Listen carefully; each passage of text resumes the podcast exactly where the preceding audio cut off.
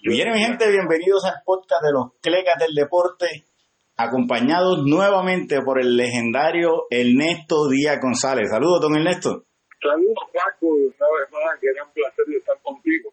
Bueno, y el placer es nuestro que usted nos hable de ese conocimiento que usted tiene, en especial ahora que vamos a hablar un trasfondo general de los dirigentes del baloncesto superior nacional, para que cada fanático que no conozca tanto, pues sepa qué puede esperar en su equipo, ¿verdad? Quiénes son las fichas nuevas que hay y quiénes son los que se quedan y qué pueden esperar para esta próxima temporada.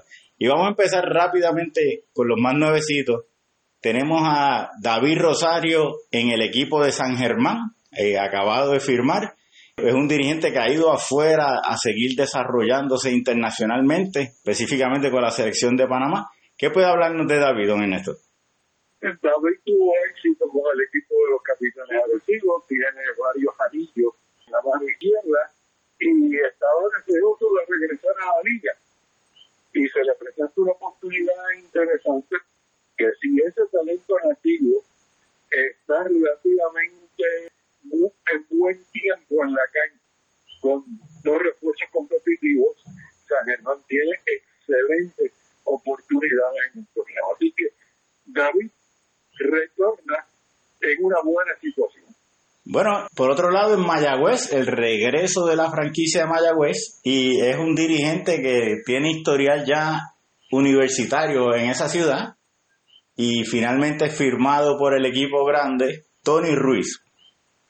Y Tony también, pues, ha dirigido en Venezuela, ha dirigido en República Dominicana y ganó un campeonato con los cangrejeros de Santurce el equipo de Mayagüez está haciendo su movida. Tony tendrá también la oportunidad de probarse, porque hacía largo rato que soñaba con regresar como dirigente al baloncesto superior nacional. Sí, se, había mencionado cada vez que había una, una plaza, ¿verdad? Él, era uno de los candidatos, eh, es una persona que le gusta mover, mover la ficha experimental y ahora pues tiene, tiene un plantel joven que se va a moldar a él en vez de él a moldarse a su plantel. Y también tenemos los hermanos del BCN, Wilhelmus Canis en Ponce y tenemos a Alans en Guayama, ¿verdad? ¿Qué, puede hablarme de estos dos dirigentes? Bueno, Alan, Guayama tiene magnífico talento en el papel y él conoce muy bien nuestro baloncesto superior. Especialmente en sus comienzos con Coamo trabajó muy bien, también lo hizo con el equipo de Aguado. Pero el problema aquí está ese talento que tiene el equipo representativo de Guayama, cuando va a estar disponible para que pueda Alan Colón ganar consistentemente. Y eso le afecta al dirigente en que no puede practicar a todo el mundo junto, en Granal le puede tomar varias semanas, ¿verdad? Así que empieza eh, un poquito atrás de, la bola del 8, ¿verdad?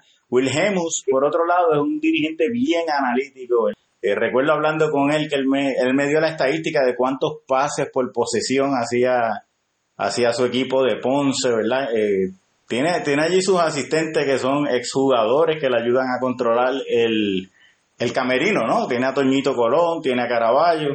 Ha tenido éxito en San Germán, ahora está teniendo éxito en, en Ponce también esta es su tercera temporada, segunda con los Leones de Ponce, y la situación para Wilhelm es distinta a la, a la que se le presenta Alan Colón. Por lo menos en el comienzo, que va a tener a Alvin Cruz, va a tener a Víctor Luis, a Basallo, también a Durán. Así que en lo que respecta a personal, va a comenzar con mucho mejor personal que su hermano. Porque le es Carlos Rivera Carlos Rivera que llega tarde porque está en México. Bueno, y de Alas Colón en Guayama vamos a brincar a otro Colón, Nelson en Bayamón. ¿Qué puede hablarme de, Nelson y cómo él maneja su equipo? Bueno, Nelson tuvo éxito algunas temporadas con el equipo de Ponce. El año pasado eh, tuvo opción a, ganar el campeonato, pero tuvo que eh, quedarse tranquilo con el subcampeonato.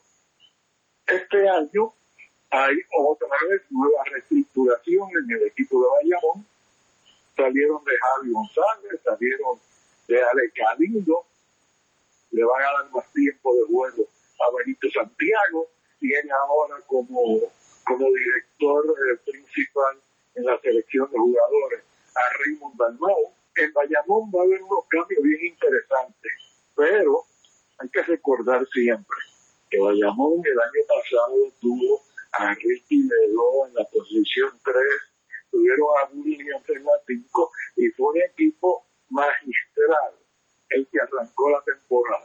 A producirse la partida de estos dos, Bayamón fue un equipo totalmente distinto y no pudieron reajustar en todo el resto de la temporada, aunque llegaron a la final. Bueno, es un dirigente que desde sus tiempos en Ponce siempre usa muchos jugadores en su rotación. O sea, que hay, rota, hay, hay coaches que usan una rotación bien cerrada, de seis, tal vez siete. Nelson usa una rotación eh, mucho más amplia, ¿no? Eh, que le ayuda a mantener a los veteranos frescos, pero a veces la gente no, no, no entiende ese tipo de estrategia, ¿no? Y, y, y, depende de esa estrategia, depende mucho del talento que tú tengas en el banco, porque hay, I I am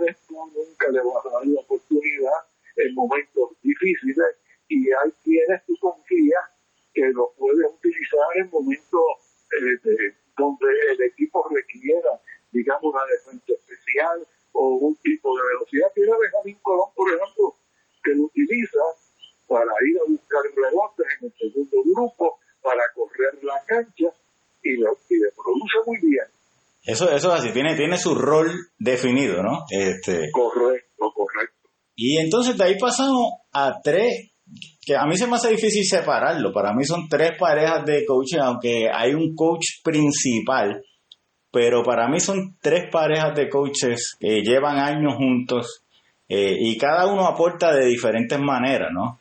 Eh, tenemos el... Son enyuntados. Enyuntados. eh, tenemos el caso en Aguada de eh, Carlos González y Leo Aril, que estuvieron el año pasado en Quebradilla. Eh, Carlos es un coach que se relaciona muy bien con sus jugadores, siempre está con, con ideas, ¿verdad? Leo es el, tipo disciplinado que también es, como analítico, ¿verdad? Y han tenido éxito allí en Quebradilla. Ahora, a ver si consiguen ese éxito en Aguada. Bueno, pues Carlos, desde Guayama, dos años en, en Quebradilla, en Aguada tiene muy buen personal. Muy buen personal. Algún equipo está bien balanceado en cada una de las posiciones en Aguada y tiene buena reserva. Vamos a ver qué los refuerzos traen. Como tú señalas, la combinación de Carlos González y de Leo Ariel es una eh, muy buena y que de seguro va a dar buenos frutos en Aguada. Se distingue mucho por el movimiento de, de sus jugadores, que tiene su sistema ofensivo y realmente está siempre enfatizando eso por el otro lado, tenemos la dupla del coach nacional, Eddie Casiano, y lo que yo llamo, parecido con el fútbol, el coordinador defensivo, Omar González. Y el énfasis, ¿verdad?, que, que esa dupla ha tenido, ha sido defensivo. O sea que los equipos, cuando usted ve los equipos que dirigen Eddie y Omar, tienden a moverse hacia equipos defensivos, la ofensiva no corre tan fluida, ¿no? Pero, pero sí eh, se distinguen por, por la defensa. Eso lo vimos en Aguada y lo vimos en el equipo nacional. En lo que respecta al equipo de tiene mucho y bueno. Me refiero al talento. Tienen prácticamente dos hasta tres jugadores en determinadas posiciones, jugadores que han estado en la selección nacional de Puerto Rico en varias oportunidades. O sea, que si vuelven a conseguir hacer y Holloway toca la puerta, de seguro se la van a abrir. Y con esos dos habrá que contar hasta la varilla. Está caro traer los dos, don Ernesto. Vamos a ver, vamos a ver qué ocurre allí en, en, en, el Valle Pirata. No está fácil referente a billetes y las inversiones que han hecho. Pero tú sabes cómo, cómo son las motivaciones a última hora cuando tú piensas en ganar y no miras la chequera. Bueno, y el dolor de cabeza va a ser que tienen más de 12 jugadores que pudieran estar en la rotación de otros equipos y no solamente pueden eh, tener cierto número jugando, así que ese es el dolor de cabeza que van a tener esos dos. Lo que tú señalas es un punto bien importante, Paco. Cuando tú tienes exceso de talento, es bien, pero bien difícil manejar. Las dos situaciones son idénticas. Cuando estás corto de talento y cuando estás bollando. Porque cuando no tienes talento, tienes que estar inventando a ver qué haces para tratar de superar esa situación. Cuando tienes mucho talento, tienes también muchas caras tristes y muchas caras medias arrugadas, porque no tienes la oportunidad de tener tiempo de juego. Y si el jugador no tiene tiempo de juego, y luego no aparecen contratos en otras ligas, porque te reclaman tienen 13 nativos y, y los dos refuerzos bajo contrato básicamente, o sea que son 15 jugadores para dos espacios, de los cuales sabemos que van a jugar 8 o 9, tal vez 10, ¿verdad? Pero es un dolor de cabeza. Y por el otro lado, tenemos los campeones de Puerto Rico, la dupla eh, que, que es como bien balanceada, ¿verdad? Tenemos al pasional Pachi ¿verdad? Que, que también es como una, una, mente brillante en el baloncesto. Y por el otro lado, el, el ser que lo, que lo, que lo tranquiliza, ¿verdad? Que lo, que lo apacigua en Gustavo Caña, ¿verdad? Gustavo es eh, reconocido a nivel FIBA, aquí no es tan eh, reconocido, pero, pero para mí es parte integral de esa dupla. Eh, como que es el yin y el yang, ¿verdad? Esos dos, Pachi y Gustavo en todos los timeouts usted ve que eh, Pachi camina a la cancha, consulta con Gustavo y después es que va a hablar con los, con los jugadores. Hábleme de esta dupla, don, don Ernesto. Ha sido exitosa y volvemos a lo mismo año la competencia yo la veo eh, más dura. Yo veo a Quebradilla, a La Aguada, a San Germán dependiendo del tiempo, al igual que Guayama, al igual que Ponce y los capitanes van a iniciar sin vueltas, sin Hodge y sin Clement y sin Renaldo Pacman. El año pasado sobrevivieron y ganaron el campeonato sin tener a Reinaldo Pacman. Este año, no sé podrán repetir otra vez. Bueno, y Pachi es un coach como exjugador que es, que sabe comunicarse con sus jugadores. Yo, yo lo vi en un juego que no habían dos minutos y ya iba a sentar a vuelta. Obviamente Gustavo le dijo, déjalo, déjalo.